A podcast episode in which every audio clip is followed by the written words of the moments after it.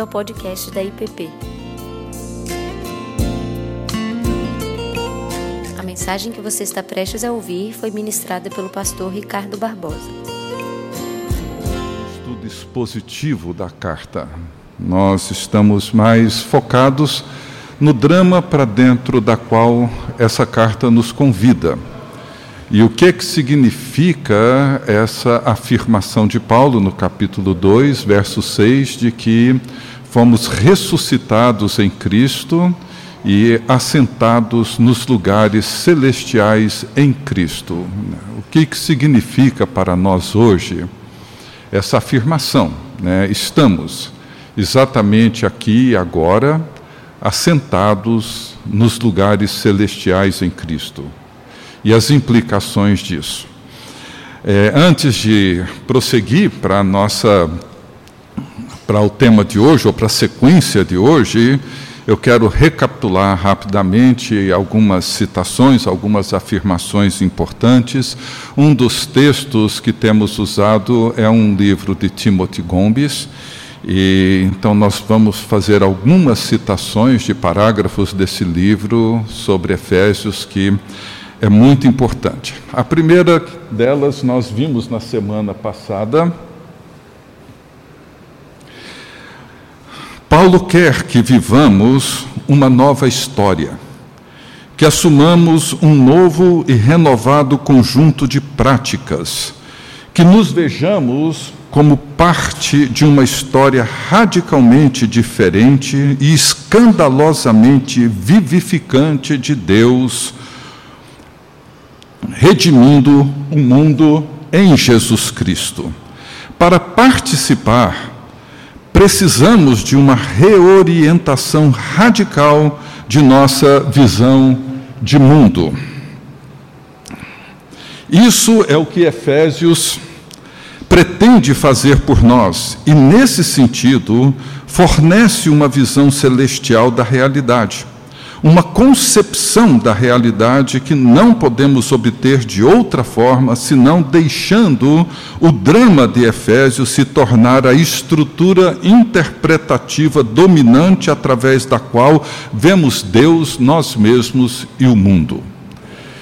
Então, o que ele convida, e é importante, é que Efésios deveria ser ou deve ser para nós a estrutura dominante na formação do nosso pensamento, na maneira como nós interpretamos o mundo, os outros, a nós mesmos, a própria igreja, para entrarmos e participarmos dessa realidade radicalmente, ou dessa história radicalmente diferente e escandalosamente vivificante em Deus, por meio de Jesus Cristo. Nós falamos também sobre esses, esses dois princípios que o professor e pastor Darrell Johnson apresenta. Ele usa isso na leitura de Apocalipse, mas o que ele afirma é que nós precisamos interpretar a realidade visível do presente à luz da realidade não visível do futuro ao mesmo tempo que precisamos aprender a interpretar a realidade visível do presente a partir da realidade não visível do presente. Ou seja, num mundo em que se perdeu todo o sentido de transcendência, é importante nós entendermos esse conceito. Nós vivemos uma realidade visível, a realidade que está aí diante de nós, nos noticiários, nos jornais, no dia a dia, nas conversas. Essa é uma realidade visível do presente. Mas existe uma realidade também não visível do presente. É a realidade na qual Paulo fala sobre esses lugares celestiais onde nós nos encontramos assentados. Precisamos ter consciência disso. Uma, um outro texto que nós vimos é de Timothy Gomes, onde ele diz né, sobre o que é que. como que nós vivemos dentro desse cenário, dentro dessa cultura. Ele diz que a cultura ela não é neutra e as várias formas de vida, pensamento multifacetados, complexos e sutis e que estão funcionando em nossa cultura em todos os níveis, são pervertidos de alguma forma pelos poderes e autoridades decaídos. Paulo vai deixar isso claro no final da carta, no capítulo 6, quando ele diz que a nossa luta não é contra principados e potestades, ah, não é contra a carne nem contra o sangue, desculpem, mas contra poderes, contra forças, contra principados, potências que nós não vemos, mas elas estão aí. E o que Gomes diz é que a nossa cultura ela não é neutra. Nós estamos cercados de pensamentos complexos, sutis, que funcionam em nossa cultura, algumas coisas são boas, outras não mas todas elas, de uma forma ou de outra, foram pervertidas por esses poderes caídos. Isso significa que teremos que desenvolver ativamente a capacidade de ver através dos padrões culturais para que possamos identificar modos de vida que têm origens malignas e destrutivas e considerar como podemos desenvolver e promover modos de vida que libere o poder transformador e redentor de Deus. Isso é impressionante. Se a tarefa que nós temos como igreja, como cristãos, é discernir esses poderes. Eles estão aí, nós não os vemos, mas eles estão aí. E eles estão moldando todo o nosso pensamento sobre a vida, sobre felicidade, sobre família, sobre amor, sobre sexo, sobre poder, sobre política, economia, sobre tudo. E são poderes caídos e que têm um efeito destruidor imenso e comprometedor. E nós precisamos discerni-los para promover e desenvolver modos de vida que liberem o poder transformador de Deus. O texto que nós queremos considerar hoje é de Efésios 2, os primeiros versículos, 1 a 7, onde Paulo diz assim: Ele vos deu vida, estando vós mortos nos vossos delitos e pecados, nos quais andaste outrora segundo o curso deste mundo, segundo o príncipe da potestade do ar, do espírito que agora atua nos filhos da desobediência, entre os quais também todos nós andamos outrora, segundo as inclinações da nossa carne, fazendo a vontade da carne dos pensamentos, e éramos por natureza filhos da ira, como também os demais. Há dois temas fundamentais nesse texto, nessa, nessa passagem de Paulo, que nós vamos considerar hoje de manhã. Vocês estavam mortos, e ele vos deu vida. Nós estávamos mortos nos nossos delitos e pecados, mas ele nos deu vida. O que é que significa isso para nós hoje? E o que é que isso significou para os discípulos de Jesus na cidade de Éfeso no primeiro século? Paulo afirma que eles estavam mortos. Como? Nós sabemos que eles, como nós hoje, estavam perfeitamente vivos, como qualquer outro ser humano. Estavam vivendo como qualquer outra pessoa de Éfeso, como nós vivemos aqui em Brasília ou em qualquer outro lugar do planeta. Tão vivos como qualquer outra pessoa. Eles trabalhavam, estudavam, faziam compras no mercado, investiam seu dinheiro nos bancos, em imóveis, enfim, do jeito que era possível na época, pagavam suas contas. Em que sentido então Paulo está afirmando que eles eram estavam mortos?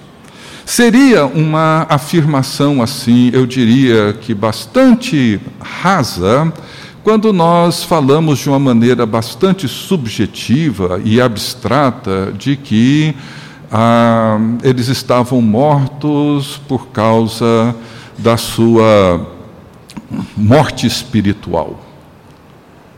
E quando convertem ou quando passam a crer, magicamente e automaticamente eles deixam de estarem mortos. Eu acho que isso minimiza bastante uma resposta para uma afirmação tão importante quanto essa de Paulo. E Paulo, ele remonta, ou ele retoma o sentido de morte em Gênesis 3, os primeiros versículos, que diz assim a palavra do Senhor: Mas a serpente, mais sagaz de todos os animais selváticos que o Senhor Deus tinha feito, disse à mulher: É assim que Deus disse: Não comereis de toda árvore do jardim? Respondeu-lhe a mulher: do fruto das árvores do jardim podemos comer, mas do fruto da árvore que está no meio do jardim, disse Deus, dele não comereis, nem tocareis nele, para que não morrais. Para que não morrais. Então a serpente disse à mulher: É certo que não morrereis, porque Deus sabe que no dia em que dele comerdes, se vos abrirão os olhos, e como Deus, sereis conhecedores do bem e do mal. Se comessem do fruto que Deus havia proibido, morreriam. Eles comeram e não morreram, como a serpente afirmou. Ela disse: Vocês não vão morrer. E eles não morreram. E mais, os seus olhos abriram, como a serpente também afirmou se abrirão os vossos olhos quando vocês comerem, vocês irão conhecer muito mais do que vocês imaginam. E aí eles começaram a ver uma realidade que até então eles desconheciam, como a serpente afirmou. E uma realidade envolvendo vergonha, medo, nudez, dissimulação, alienação, mentira, maldição, foram realidades que de repente se desnudaram diante dos olhos de Adão e Eva. E por fim eles foram expulsos do jardim e saíram do jardim andando com as próprias pernas. Mas Deus disse que morreriam e morreram. Como? quando os olhos deles se abriram para essa realidade e eles passaram a viver a partir dela. Essa realidade que até então eles desconheciam.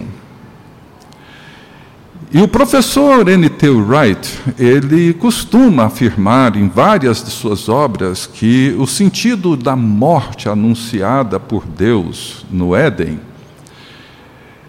significa, em outras palavras, exílio, banimento.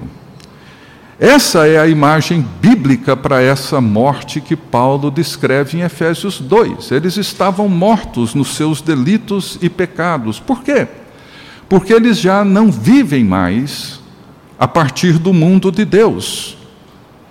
E toda a história bíblica é uma história que tem o exílio como uma imagem muito forte da natureza do que é que significa alienados do mundo de Deus. Eles morreram quando escolheram viver a partir de uma outra realidade, e não a realidade divina, uma realidade escolhida por eles mesmos. Um exemplo que eu gosto muito de usar é o que nós encontramos no livro de 1 Samuel, onde ele diz assim: Então os anciãos todos de Israel se congregaram e vieram a Samuel em Ramá. E lhe disseram: Vê, já estás velho, e teus filhos não andam pelos teus caminhos. Constitui-nos, pois, agora um rei sobre nós, para que nos governe como tem todas as nações. Veja, para que nos governe como tem todas as nações. Tá? Porém, esta palavra não alegrou a Samuel quando disseram: Dá-nos um rei para que nos governe.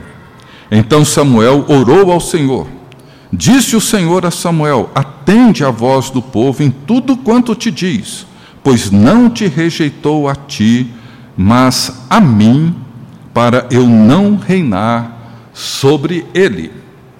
segundo todas as obras que fez, desde o dia em que te tirei do Egito até hoje, pois a mim me deixou e a outros deuses serviu, assim também o faz a ti. Agora, pois, atende à sua voz, porém adverte-o solenemente e explica-lhe qual será o direito do rei que houver de reinar sobre ele. Veja o que, que acontece ali e que chama a nossa atenção. Deus tinha uma forma, um meio de estruturar o seu povo, para que o seu povo vivesse de uma maneira que testemunhasse o governo de Deus sobre a história.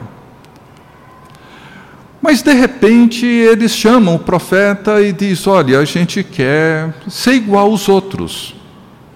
Nós queremos um rei. Todas as nações aqui à nossa volta têm rei. A gente também quer um rei. A gente quer um palácio.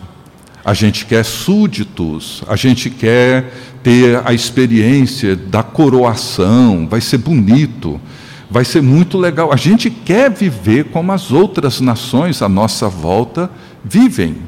Então, eles trazem aqui algumas afirmações que são importantes para nós, perdão, ah, que são, af são afirmações importantes para nós dentro desse contexto. O que, que eles queriam? Veja, constitui-nos, pois, agora um rei que reine sobre nós para que nos governe como tem as outras as nações.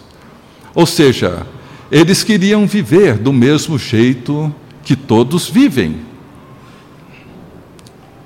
Eles queriam viver do mesmo jeito que todos vivem, como tem todas as nações. Depois ele diz: atende a voz, o profeta diz, Deus diz para o profeta: atende a voz do povo em tudo quanto te diz, pois não te rejeitou a ti, mas a mim, para eu não reinar sobre eles. É a escolha de um poder, é a escolha de uma forma de governo.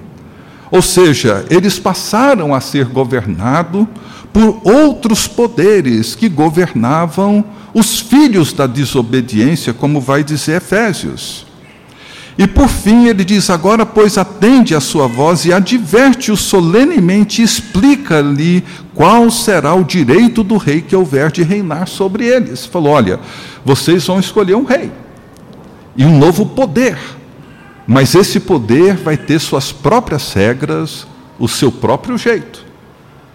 Os seus filhos vão ingressar ao exército que vai proteger esse rei. As suas filhas vão servir de camareiras e de copeiras dentro do palácio. Não era isso que era para acontecer. Opressão vai existir. Vocês vão criar uma estrutura e um sistema que irá oprimi-los. E quando você volta para Efésios, ele diz: vocês estavam mortos. Como? Quando vocês andavam segundo o curso deste mundo. Segundo o príncipe da potestade do ar, do espírito que agora atua nos filhos da desobediência, entre os quais também todos nós andamos outrora, segundo as inclinações da nossa carne, fazendo a vontade da carne dos pensamentos, e éramos, por natureza, filhos da ira, como também os demais. Eles morreram como? Ou estavam mortos como? Quando viviam, do mesmo jeito que todos vivem, quando nós vivemos do mesmo jeito que todos os brasilienses vivem, que todos os paulistas vivem, que todos os nova-iorquinos vivam, vivem, nós, na linguagem de Paulo, nos encontramos mortos. Por quê? Porque outros poderes nos dominam. E precisamos discernir esses poderes. Nós passamos a ser governados pelas mesmas forças que governam, como diz Paulo, os filhos da desobediência. Passamos a viver condicionados pelos mesmos desejos da carne, sem domínio sobre eles. Está presente. Eu não estou falando do que acontece lá fora, aqui dentro. Basta cada um de nós olhar para si e perceber como que esses mesmos desejos moldam a nossa vida, os nossos relacionamentos. E é claro, o resultado de tudo isso não poderia ser diferente, é a ira de Deus. Algumas pessoas hoje se sentem ofendidas, cristãos estou me referindo, quando se fala da ira de Deus. Mas a ira de Deus é a expressão talvez mais visível para nós do amor de Deus. Porque um Deus que ama, quando o amor dele é agredido, quando o amor dele é ofendido, desrespeitado, rejeitado, negado, a ira de Deus se levanta contra todos aqueles que trocaram a obediência pela desobediência à verdade pela mentira. Então veja o que, que estava acontecendo em Éfeso e o que, que acontece hoje sempre aconteceu. O mundo que nós vivemos tem seus poderes, suas forças, elas estão aí, ninguém vê, mas elas estão aí. É fácil ver os seus sinais: violência, mentira, corrupção, hipocrisia, perversidade, imoralidade, está tudo aí, está tudo aí, o tempo todo. Então, o apelo de Paulo para os cristãos de Éfeso e para nós, perdão, é que às vezes. Ele diz assim em Efésios 4: Isso, portanto, digo e no Senhor testifico, que não andeis como também andam os gentios na vaidade dos seus próprios pensamentos, obscurecidos de entendimento, alheios à vida de Deus por causa da ignorância em que vivem, pela dureza do seu coração, os quais, tendo se tornado insensíveis, se entregaram à dissolução para com avidez cometerem toda sorte de impureza. O apelo de Paulo é esse: não andem como andam os gentios, não vivam como vivem aqueles que não conhecem a Deus, não pensem do jeito que pensam todos aqueles que não conhecem a Deus. Esse é o apelo de Paulo que passa por toda a sua carta, ou seja, não vivam segundo os poderes deste mundo, segundo o curso deste mundo. Como? Na vaidade dos seus próprios pensamentos, ou seja, esse jeito com que todo mundo vive, com a sua mente moldada pela mentira, pela falsa realidade. Obscurecidos de entendimento, uma mente limitada por causa da queda e do pecado. Vivemos num mundo assim. Né? Existe, apesar de toda a influência da ciência, da tecnologia e de todo o desenvolvimento, nós sempre vivemos dentro de um determinado obscurantismo, principalmente quando diz respeito a essa realidade espiritual, moral na qual nós nos encontramos. Alheios à vida de Deus, alienados de Deus, separados de Deus, e, claro, consequentemente, alienados de si mesmos, do mundo, do outro. É assim que vivemos hoje. E a insensibilidade, a dissolução, impureza, é uma escada rolante que só desce. É como aquela escritora que faleceu agora recentemente, Lia Luft, escreveu há muitos anos atrás, subindo pela escada rolante que desce. É assim que nós nos vemos e vemos a humanidade hoje, num esforço frenético de subir por uma escada que só desce. Então, esse é o estado no qual nós nos encontramos quando Paulo fala que nós estamos mortos em nossos delitos e pecados. Algum, Alguns anos atrás, em 2018, se não me falha a memória, o Dr. Ian Provan esteve aqui na nossa igreja. Ele falou sobre Moisés, sobre o arrependimento radical, foi o título que ele deu. E eu tenho usado esse, essa pregação dele, que foi muito importante para mim, para descrever esse cenário no qual nós nos encontramos e que estou tentando mostrar aqui para vocês. A, a experiência de Moisés é uma experiência que é um paradigma para a experiência cristã.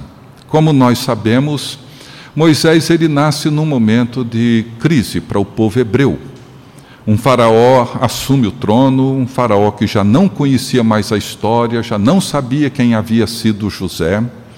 E diante do crescimento do povo hebreu no delta do Nilo e preocupado com uma possível revolta desse povo e que poderia colocar o império em risco, ele resolve tomar algumas medidas drásticas para tentar conter o poder desse povo. A primeira medida foi impor sobre eles trabalhos forçados, um trabalho escravo. E assim ele fez de forma que esse povo não tivesse tempo nem condições físicas de se organizar para reagir contra o Faraó e o seu império.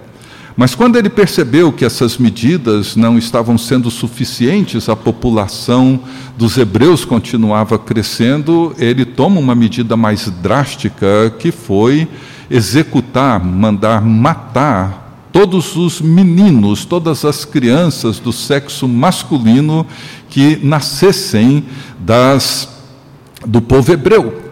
E ele começou a fazer isso no momento em que Moisés nasce. E Moisés, como todos nós sabemos, em virtude desse risco, ele é acolhido pela filha do Faraó e ele cresce dentro do império, ele cresce dentro do palácio. Lucas, no livro de Atos, no capítulo 7, ele diz que Moisés cresceu em toda a ciência, ele foi educado em toda a ciência do Egito. Em outras palavras, Moisés era um egípcio, pensava como egípcio, a cosmovisão dele era egípcia. O mundo no qual ele cresceu era o mundo onde a cultura do Egito moldou o que ele era, como ele vivia. Ele cresceu dentro da religião egípcia. Ele conheceu muito bem os deuses do Egito, Ísis, Osíris, Amon, Ra, e todos esses deuses que ocupavam o seu lugar específico dentro da visão, dentro da cosmovisão egípcia. Ele sabia que o Faraó era um Deus-rei, ou um rei-deus, era a encarnação de várias divindades do Egito, principalmente de Amon. E ele era o Senhor absoluto, não só sobre as terras e os bens do Egito, mas também sobre as pessoas. E a vontade do Faraó era uma vontade divina. Portanto, todos os líderes eram dependentes da vontade divina do Faraó. E toda a estrutura social, política, econômica do Egito obedecia a uma ordem divina que vinha do Faraó, que estava no topo da hierarquia do Egito. E acreditavam que isso tudo era uma ordem ou uma estrutura divina. E o cosmos existia por conta dos deuses, e essa ordem refletia em todos os lugares. E o Nilo tinha uma influência enorme, porque é um rio perene que sempre teve uma importância muito grande naquela região, diferente do Tigre e do Eufrates, que não eram rios perenes. Isso, inclusive, tem influência muito grande na formação espiritual desses povos. E Moisés nasce dentro desse contexto. Então, no verso 10 do primeiro capítulo de Êxodo, ele diz assim: Eia, usemos de astúcia para com ele, para que não se multiplique para com esse povo. E seja o caso que, vindo guerra, ele se ajunte com os nossos inimigos, peleje contra nós e saia da terra. Então isso aconteceu e veio a matança das crianças. Moisés, segundo o professor Ian, era fluente nas duas línguas egípcias, certamente cresceu frequentando as bibliotecas e os templos, e grande parte dos textos eram religiosos. Ele provavelmente completou seus estudos em matemática, geometria, literatura, medicina, astronomia, magia. Deve ter aprendido outras línguas e quem é então Moisés, quando nós o encontramos já adulto? Ele é um egípcio. E ele sabia o que estava acontecendo com o povo hebreu, no trabalho duro que executavam. E ele se mostra compassivo num conflito de um hebreu com um egípcio, e ele então precisa fugir quando ele mata esse egípcio. E ele então vai ali para o deserto, casa e começa a trabalhar para o seu sogro. E um dia, cuidando do rebanho do seu sogro, Moisés tem uma experiência, um encontro. Deus se revela a ele, num arbusto, numa sarça. E é assim que acontece. Deus toma a iniciativa e Deus vem e se revela. Esse é o momento em que Moisés tem seu encontro real, pessoal, com Deus. E Deus então o comissiona para ir ao Egito e libertar o povo. Mas Moisés conhece muito bem o Egito. Moisés sabe o que, que o esperaria ali, com Faraó, com todo o seu exército, com todo o seu poder. E Moisés, por várias vezes, ele recusa ele resiste. E todas as objeções que Moisés levanta, Deus então responde pacientemente, todas elas. Até Moisés não ter mais argumentos. Um dos argumentos que Moisés levanta, ele diz: Eu vou chegar lá e eles vão perguntar: Que Deus é esse que te enviou? Qual é o nome dele? Porque no Egito os deuses têm nome. E eles ocupam um lugar específico. Que Deus é esse? Ele domina sobre o quê? Qual o nome dele? E Deus responde para Moisés e diz: Olha, eu não tenho nome. Eu sou o que sou. Vai lá e diz que o eu sou o que sou te mandou. Esse é o Deus que está te enviando. Eu não me encaixo na visão egípcia das divindades. Enfim, Moisés acaba ainda a contragosto, mas sem argumentos. Ele então vai ao Egito com Arão e, e, Moisés então precisa agora enfrentar essa nova realidade. É importante a gente notar que Moisés está lidando com poderes, os poderes do Egito, forças, forças espirituais. Moisés estava ali enfrentando essa nova realidade. Ele teve o seu encontro com Deus, mas agora ele precisa começar a dar os seus passos em direção não só ao conhecimento desse Deus, mas ao tipo de vida que esse Deus espera que ele tenha e que esse povo tenha. Isso é o que nós vamos chamar aqui de conversão. A conversão não é um evento pontual que acontece em algum momento no passado da nossa vida. Nós temos um momento onde nós somos salvos. Deus vem até nós, se revela a nós e nós somos salvos. A partir desse momento, que pode acontecer num longo processo, ou pode acontecer de uma maneira rápida, instantânea, nós entramos num longo caminho que a Bíblia chama de conversão. Nós vamos sendo transformados dia após dia. E Moisés entra e todo o livro do Êxodo descreve esse longo percurso, essa longa jornada onde Moisés vai sendo transformado para se tornar povo de Deus. Veja, ele tinha que deixar de ser egípcio para se tornar um hebreu. Ele tinha que deixar de pensar como o egípcio pensava para pensar como agora o povo de Deus deveria pensar, não aquele povo escravizado, mas esse povo que precisava entender a sua nova identidade, ou seja, Moisés precisava compreender qual era a sua nova identidade. Ele não era mais um egípcio, mas ele também não sabia mais, ou não sabia quem ele de fato era. Ele se percebe, descobre que ele é um hebreu, e agora ele precisa, junto com esse povo, compreender a sua nova identidade, que não é a identidade egípcia.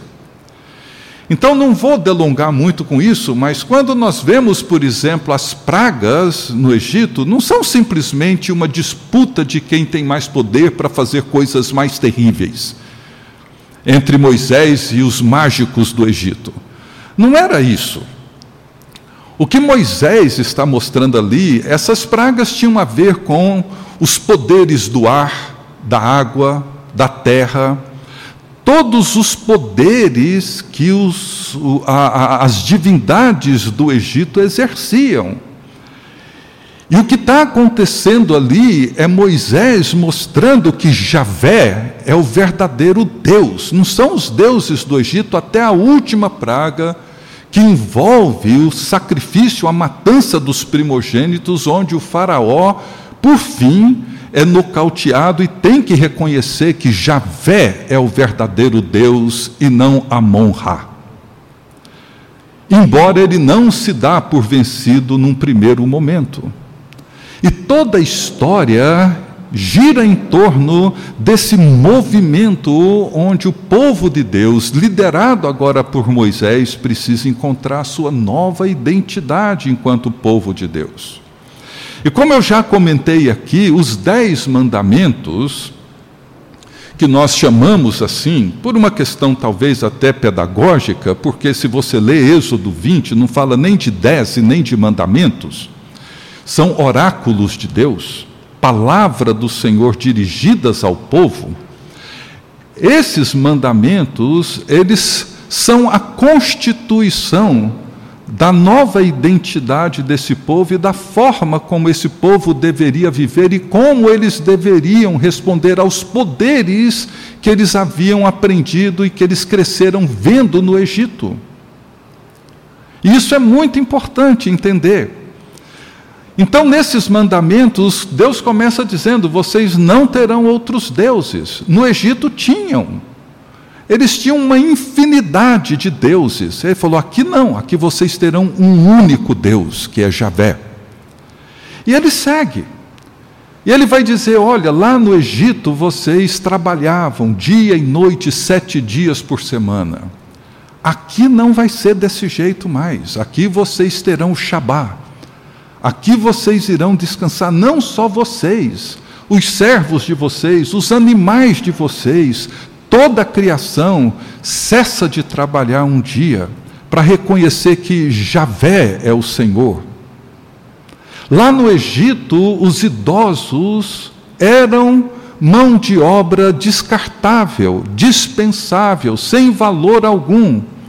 Aqui vocês irão honrar o seu pai e a sua mãe. Eu já disse isso aqui e repito: esse mandamento não é para você enfiar o dedo na, no nariz do seu filho adolescente, obrigando-o a honrá-lo. Isso é para que quem tem pais, idosos, respeitem, cuidem deles, não os abandonem.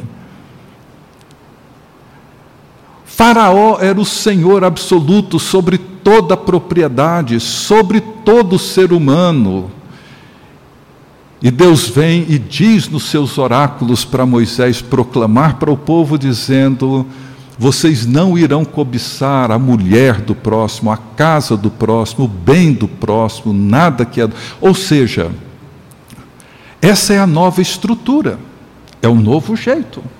O que está acontecendo ali? Eles estão deixando de ser egípcios e aprendendo a ser povo de Deus. Eles estão deixando de lado toda a cosmovisão egípcia para ter agora uma visão da realidade a partir do mundo de Deus.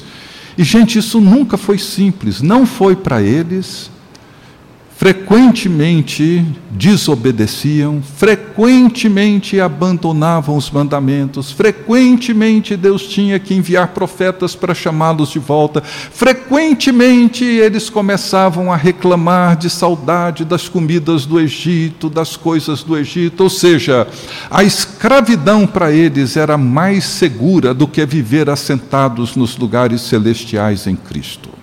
Essa era a realidade e continua sendo. Como eu disse recentemente aqui, no período do advento, quando João, referindo-se à vinda de Jesus, refere-se à chegada da luz, da luz do mundo. E no capítulo 3 de João, ele diz: Olha, o mundo o rejeitou, porque amou mais as trevas do que a luz amamos mais as trevas, amamos mais as sombras, não queremos viver na luz. A luz, ela traz de maneira desconcertante muitas vezes a realidade. Então, essa é a longa história que Moisés, até o fim da sua vida, procurou aprender. O povo queria voltar, o povo tinha saudade. Deus chega a perder a paciência com eles, diz para Moisés: Olha, chama o povo e diga-lhes que eu vou dar para eles carne. Eles vão comer carne, mas vão comer, mas vão comer, até sair pelo nariz, pelo ouvido, eles vão vomitar carne, porque eu não suporto mais isso. Mas esse povo sempre quis voltar atrás, eles sempre procuraram outros poderes para protegê-los e dar sentido à vida deles. Esse é o sentido de morte.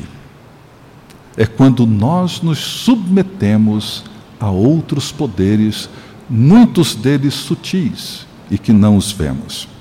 Mas aí vamos para a segunda parte, então, para a gente ir concluindo. Mas ele vos deu vida mas ele vos deu vida, estando vós mortos nos vossos delitos e pecados. E Paulo então descreve assim: Mas Deus, sendo rico em misericórdia, e por causa do grande amor com que nos amou, e estando nós mortos em nossos delitos, nos deu vida juntamente com Cristo, pela graça sois salvos, e juntamente com Ele nos ressuscitou e nos fez assentar nos lugares celestiais em Cristo. Veja, como eu disse no domingo passado, ressuscitou, o verbo está no passado, não é no futuro, e nos fez assentar nos lugares celestiais. Isso é graça. Fez tudo isso com a finalidade de mostrar no presente século e nos séculos vindouros a inacreditável graça e bondade de Deus por meio de Cristo. Perdão, eu li um outro texto aqui agora. Para mostrar nos séculos vindouros, uma paráfrase, a suprema riqueza da sua graça e bondade para conosco em Cristo Jesus. Então, Deus veio a nós por meio de Jesus, assumiu o nosso pecado, satisfez a justiça de Deus morrendo na cruz pelos nossos pecados, pagando a nossa dívida. Veja, é toda uma linguagem da escravidão, é a mesma linguagem do cativeiro. Nos resgatou de volta para Deus, nos comprou de volta e mais, nos ressuscitou, venceu a morte e nos assentou nos lugares celestiais em Cristo. Para quê? Para mostrar, no presente e nos séculos vindouros, a inacreditável graça de Deus. E essa é a tarefa da igreja. O Gomes ele diz o seguinte: a função, mas a função mais proeminente da linguagem em Cristo, nessa passagem, Efésios 1, 1 a 14, que você pode ler em casa, é indicar a realidade de que os crentes foram incorporados a Cristo. O povo de Deus não é meramente amado por Deus ou salvo por Deus, somos introduzidos em Deus. Guarde bem isso. Nós não somos simplesmente amados por Deus e salvos por Deus, nós somos incorporados em Deus por meio de Jesus Cristo. Deus fez algo escandaloso por nós, trazendo-nos a Cristo para que agora tenhamos uma localização completamente nova no mapa cósmico. Deus nos transferiu por seu Espírito para uma nova realidade, a realidade em Cristo. Não estamos mais no reino dominado pelos poderes caídos, sujeitos ao seu poder escravizador. Estamos agora em Cristo, que se torna nossa identidade fundamental, abrindo para nós uma gama inteiramente nova de opções de comportamentos, relacionamentos, padrões de pensamento e fala e a trajetória futura de nossas vidas. Nós agora estamos numa nova realidade, dentro de uma nova realidade que Paulo chama desses lugares celestiais em Cristo. Ele nos amou, ele nos ressuscitou e nos fez assentar. E o futuro vem como consequência desse fato que já aconteceu. Porque muitas vezes nós temos a tendência de interpretar a promessa bíblica prospectivamente, mas Paulo interpreta retrospectivamente. Então, isso é o que aconteceu com Moisés. E o que aconteceu com Moisés, como um paradigma, é o que acontece conosco. Aconteceu com Paulo.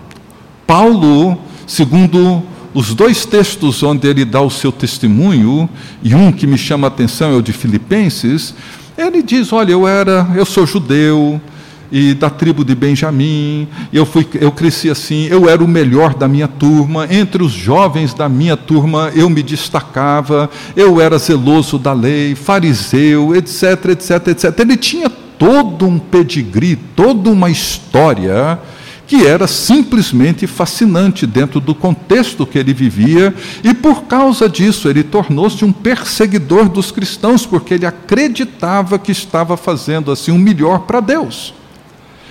E um dia, na estrada de Damasco, Deus se revela a ele, como fez com Moisés na sarça ardente no deserto.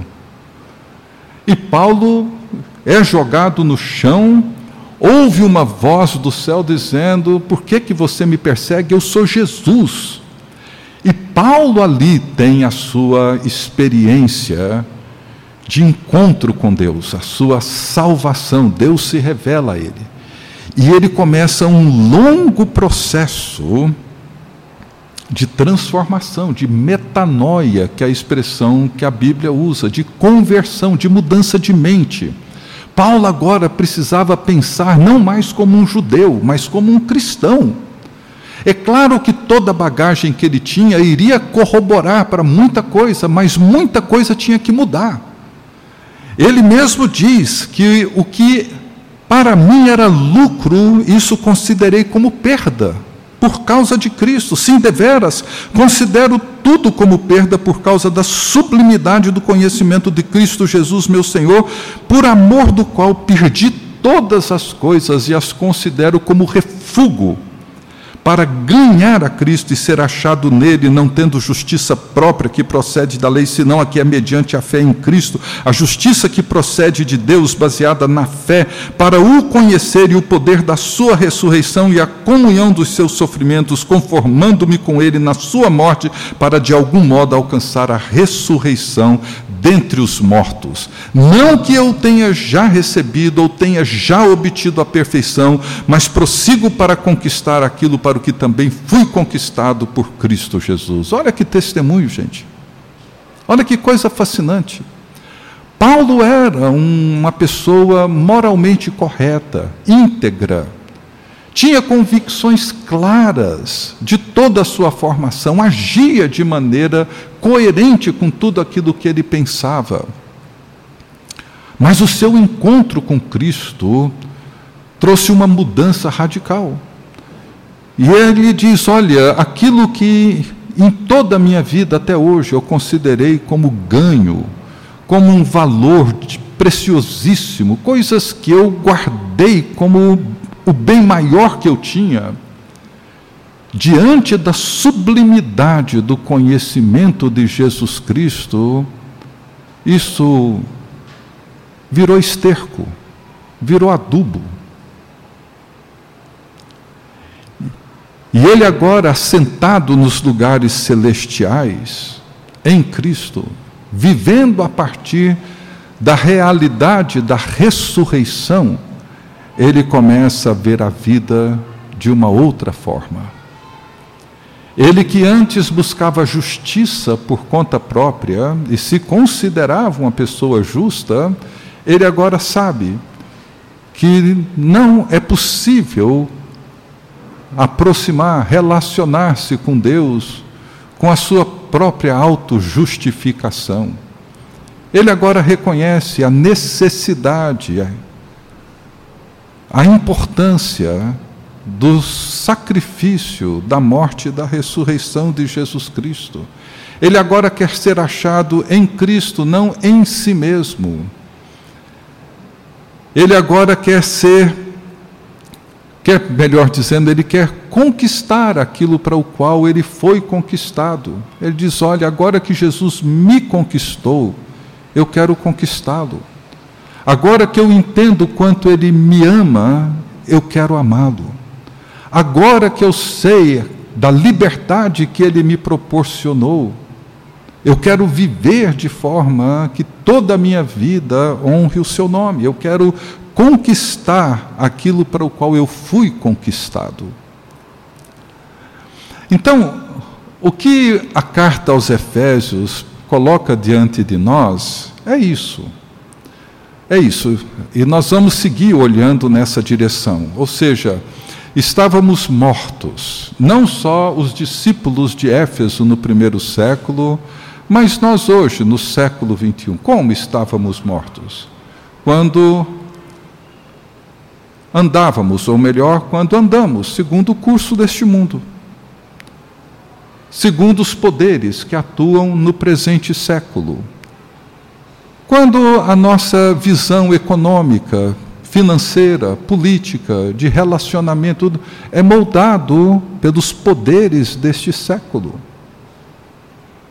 E nós brigamos, e nós disputamos, e nós passamos a viver de acordo com as potências e as forças que atuam no mundo. Quando essas forças determinam o jeito que eu vou lidar com o dinheiro, com os meus relacionamentos, a maneira como eu vejo o meu casamento, meus filhos, a maneira como eu vejo a igreja, enfim, tudo. Essas forças estão aí, são sutis. Tem coisa boa e tem coisa maligna, diabólica, que acontece, mas nós não vemos. Mas elas estão aí. E elas estão moldando elas estão determinando que jeito que nós vamos pensar e viver, como que nós vemos o mundo, a nós mesmos, Deus e tudo mais. Isso foi o que aconteceu com Moisés por 40 anos. Mas num dado momento, Deus se revela a ele. Ele é convertido. E agora ele inicia um longo caminho, um caminho que dura a vida inteira onde ele precisa entender como que esses poderes atuam e como Deus quer que seu povo viva. Nós temos que morrer para nós todos os dias. Uma vez conversando com o Dr. Houston, falando sobre várias coisas, ele olhou para mim e disse assim: Você tem que morrer. Você tem que morrer para o seu jeito de ser pastor todos os dias para o seu jeito de ser esposo, amigo, pai, avô. Todos os dias você tem que morrer para o jeito que você é. E nascer de novo todos os dias para o jeito que Deus quer que você seja e viva. É isso que Jesus fala. quando ele diz para tomar a cruz todos os dias, para negar a nós mesmos. Por quê? Porque nós somos inclinados a amar os poderes do presente século. Jesus disse para os seus discípulos: Olha, na cultura, no mundo que vocês se encontram, os grandes, os maiorais, eles dominam. Eles é que dão as ordens. Eles são os que dão as ordens, eles detêm o poder. Mas entre vocês, não é desse jeito. Não é assim que vai funcionar aqui. Aqui o maior é o menor, o mais forte vai cuidar do mais fraco. O reino de Deus inverte essa lógica, mas é difícil para a gente entender.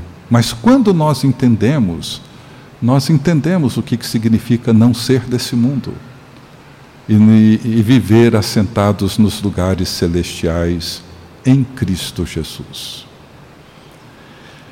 Nós vamos no próximo domingo começar a olhar sobre a maneira como Paulo lida com esses poderes, com essas potências. O papel da igreja no meio de tudo isso, o papel e o testemunho dos cristãos, porque o que nós somos chamados para fazer, na medida em que proclamamos o Evangelho e vivemos a vida da fé, é denunciar os poderes desse mundo e afirmar o governo de Jesus Cristo. Essa é a tarefa da igreja. Essa é a oração que nós acabamos de fazer. Venha o teu reino. Faça-se a tua vontade. E isso é que define quem nós somos. Isso é que dá a nossa identidade. Essa era a identidade que o povo hebreu precisava assumir e fracassou inúmeras vezes, mas Jesus veio.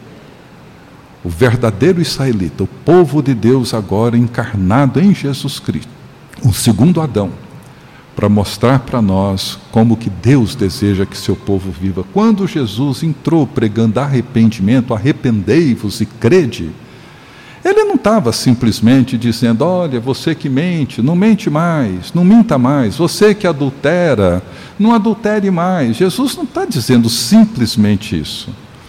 Ele está dizendo para o povo da Palestina no primeiro século: vocês são povo de Deus, mas não vivem como o povo de Deus deve viver. Arrependam-se do jeito que vocês estão vivendo e passem a viver como o povo de Deus deve viver. Arrependam-se. Esse era o convite de Jesus. Arrependam-se da sua arrogância, sejam humildes. Da sua injustiça, busquem a justiça do reino. É disso que Jesus está falando, e isso Paulo entendeu muitíssimo bem. E é isso que a carta de Paulo aos Efésios, a carta de Paulo aos Colossenses, está comunicando conosco. Ele nos deu vida por causa da ressurreição de Jesus. Que essa vida seja uma realidade viva, poderosa e real na experiência de cada um de nós. Vamos orar? Deus bendito, Pai de Jesus Cristo, nosso Senhor e nosso Salvador, Pai nosso, santo, justo, misericordioso. Te louvamos, ó Deus. Te louvamos porque um dia, pela graça do Senhor, o Senhor veio a nós, a cada um de nós, e se revelou a nós. abrir os nossos olhos para que pudéssemos te conhecer, e mesmo que o nosso conhecimento seja ainda tão limitado e precário, queremos seguir te conhecendo agora, cada dia, para que os nossos olhos se abram cada vez mais, para discernir o tempo que vivemos, os poderes que atuam no mundo que, no qual nós nos encontramos, de forma que possamos, ó Deus, viver como teu povo, entender a nossa identidade em Cristo Jesus. Nós não fomos apenas amados pelo Senhor, salvos pelo Senhor, perdoados pelo Senhor, somos gratos por tudo isso, mas fomos incorporados, integrados na comunhão divina. Fazemos parte do mundo no qual o Senhor reina e governa. Ajuda-nos, ó Deus, como teu povo, a entender, compreender, para que, como aconteceu com os discípulos de Emaús, uma vez tendo os nossos olhos abertos, o nosso coração se inflame, aqueça de desejos por ti. Que o Senhor nos abençoe, que o Senhor guarde o teu povo e que o Senhor esteja conosco, nos abençoando e nos ajudando a viver como quem encontra-se aqui e agora, assentados nos lugares celestiais em Cristo Jesus. É o que eu oro e peço em nome de Jesus. Amém. Ok, gente, nós estamos encerrando a nossa escola dominical. Como eu disse no domingo passado, como muitos estão assistindo pela, pelo Zoom nas suas, nos seus lares, se você tiver alguma pergunta, comentário, contribuição, mande para o meu WhatsApp, para o meu e-mail, da igreja que vão me encaminhar. Não veio nada essa semana é, mas se você quiser compartilhar alguma coisa, inclusive se preferir me telefonar, conversar pessoalmente, fique à vontade, tá? É, Para mim vai ser um prazer poder ouvi-lo e a gente poder conversar um pouco mais sobre esse tema, tá bem? Deus abençoe a todos, tenham todos um, um bom almoço e às 19 horas nos encontramos aqui para o culto que o povo de Deus presta a Deus nesse dia do Senhor. Deus os guarde, os abençoe, vão na paz de Cristo. Você acabou de ouvir o podcast da IPP. Para saber mais, acesse nossa página em www.ippdf.com.br.